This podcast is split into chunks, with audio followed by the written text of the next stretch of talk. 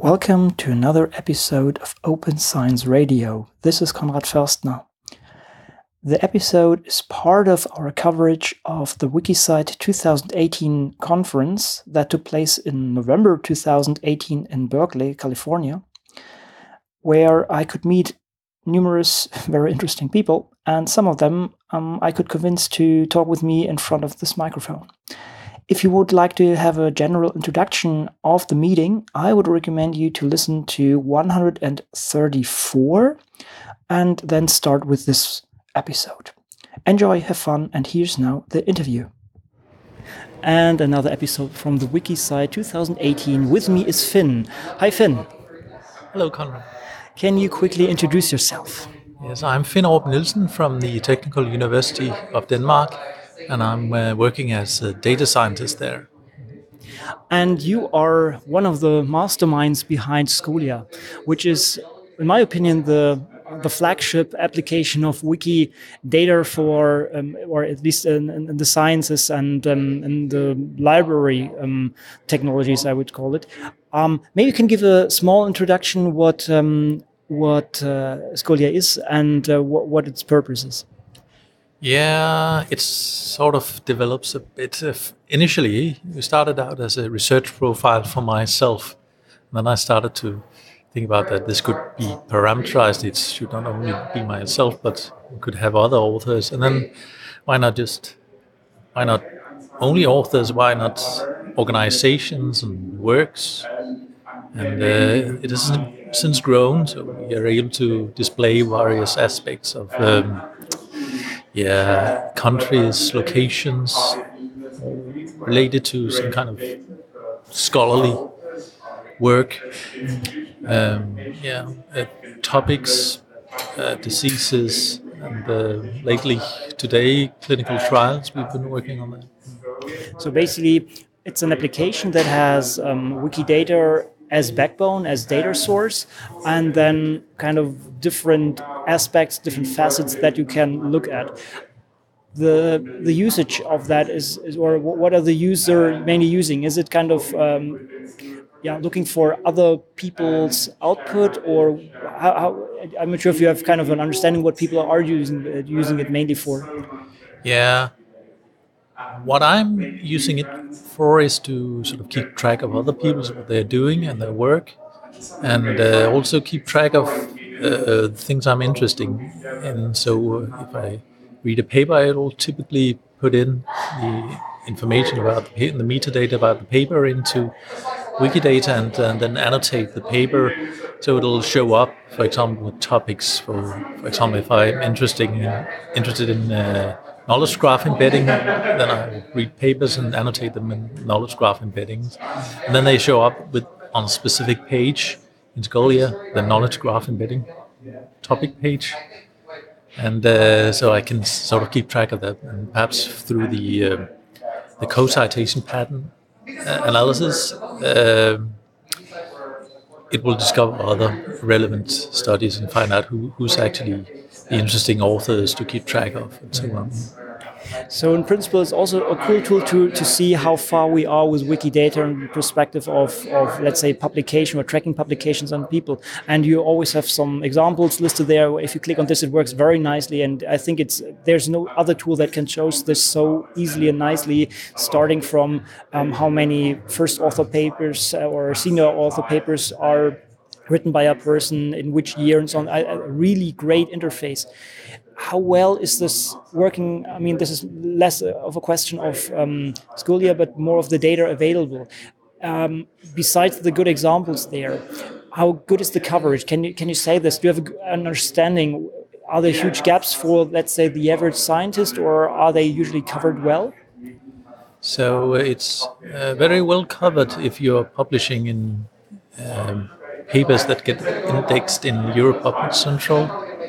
Uh, for other papers or for the other areas, for example, for computer science, uh, humanities, physics, I suppose it's it's very sparse what's, what we have there. Um, and uh, if the if the paper is not has not a DOI, then it's likely not indexed in in Wikidata.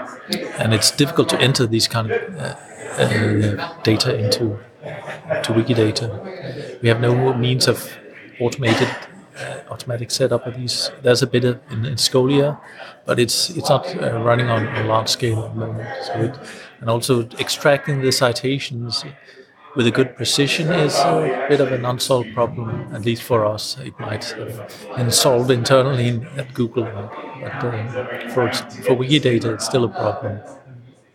And what are the current and, and future develops, uh, development? How would you like to extend it?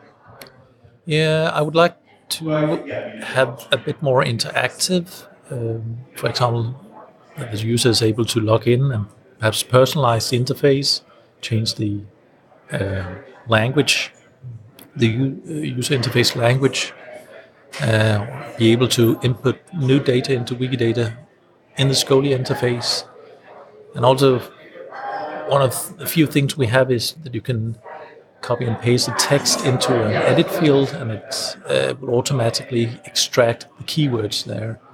There should be other uh, elements or extension in that area to uh, to see yeah so some kind of information extraction service in various ways for example automatic review suggestion something like that um, and what is the development process by the way i mean I, I, know that Daniel is sometimes uh, throwing some ideas into it, and you're implementing also uh, some of those, uh, your ideas clearly. And um, is there any community effort? Do you have contributors uh, code wise, or if uh, how, how is it done? Uh, yes, the, the, second most active developer is pro probably Egon uh, a Dutch researcher sitting in Maastricht at Maastricht University. Is a chem informatic, chem informatician working with chemical information, and he has uh, constructed some of the chemical uh, aspects that we have. Chemical, one that is called chemical and chemical class is his his job. And, uh. So here's yeah, that that part is, is made mostly by him, and uh, got a lot of input from Daniel Mietchen, suggestions of how we could extend it. So uh, usually that's how I implement I implement it. Then uh, we got a few other changes from other people that pull requests on GitHub. Yeah, we see also here at WikiCite that people coming to you because, as I said, it is kind of the flagship tool um, where you can really explore Wikidata content rather easily, and they also come with, with, with suggestions for you then, right? Yeah, yeah, that, that's a lot of um, people suggesting uh, issues. Uh, for example, the topic I worked with uh, or topic I worked on here on, on WikiCite. It was uh, clinical trials, and it was basically because met other people at the dinner last last night. Um, do you do this as a side project, or are you paid for this? Or you, I mean, you working at the university? Is it kind of a research project, or you do this as a hobby, or how would you classify that? Yeah. If you can, it's sometimes hard as a scientist. it's it's very hard indeed. Um, it's mostly a side project. Although, uh, for example, when I I use Wikidata and Scholia as bibliographic reference management. So when I write a scientific paper, put the paper into Wikidata and use Scholia to extract them in a, with a, a LaTeX uh, process and BibTeX process. So uh, sometimes I had to uh, do things in Scholia to, to get it to work. Uh, and uh, yes, uh, also making a few aspects helps keep track of the uh, research that I'm doing normally. And uh, also, I have some uh, some other as projects that are more aligned with my daytime job. this is Wikidata Lexemes, where we try to construct knowledge graphs for the Danish language and that's also exciting. So this is happening uh, sort of uh, with the uh, very much inspired by the Scholia approach. So we are presenting lexicographic information in a, on a website, being able to click around and uh, see various lexicographic features for lexeme senses and uh, forms. If you could wish something in, in this direction and of, of Scholia, what would it be? Do you have any any wishes, any any things that you would like to see? Um, uh, I, I suppose I, would like to, to learn a bit more about JavaScript so uh, we'll be able to better integrate the front end and have a more interactive approach.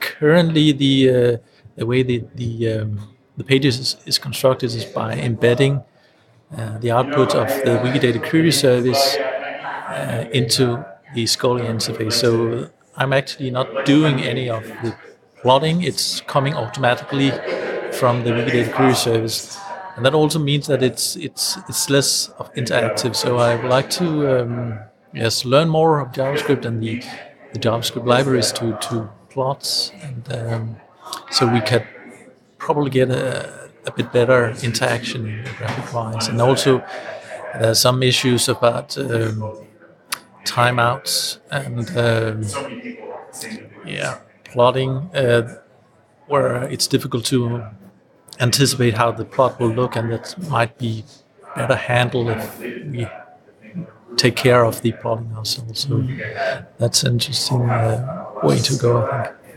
And data-wise, I guess, well, everything outside of, of uh, medical and uh, life science data, uh, sorry, um, uh, research, like everything that is not in PubMed, so that they finally get a proper index, I guess, right? Yeah, yes, it, it's it would be nice to, to have some more uh, data of, of particularly of the, the kind that I'm working with. For example, I'm writing a, a NIPS uh, or NeurIPS uh, scraper for a specific machine learning conference uh, where the papers are publicly available, but the metadata is not quite in a machine readable format, or you need to, to crawl the, the uh, the, the HTML pages yourself and uh, extract that. So yes, a, a bit more work on, on, on scrapers for various various um, web pages, for example, also association of com- uh, computational uh, linguistics. Uh,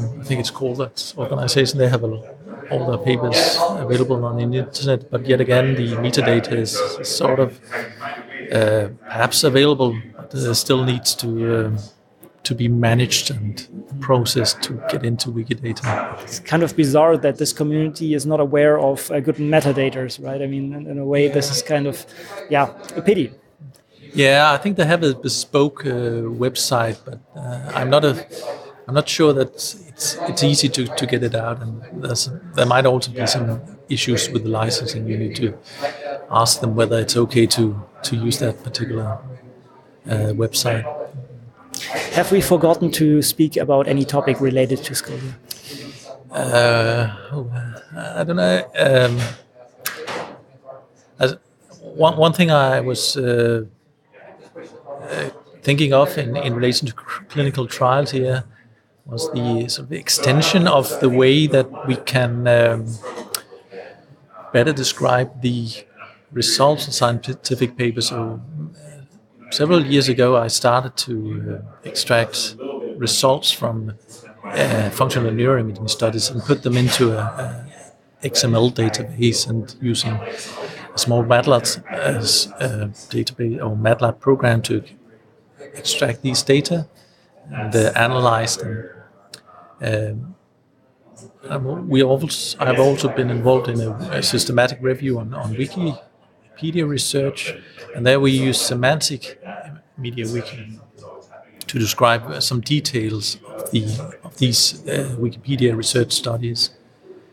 Um, the way that we are, the detail, uh, the, the, the detail with which we can describe papers, for example, Wikipedia research papers and functional neuroimaging papers is not so there's lack of details, for example, properties that are um, they, they're simply not available. I I don't know how to to describe them, but I think that that's a, a great opportunity to to see whether uh, Wikidata and, and Scholia can be extended in that way. So, for example, one could create massive, large-scale metadata uh, online, live metadata, meta-analysis.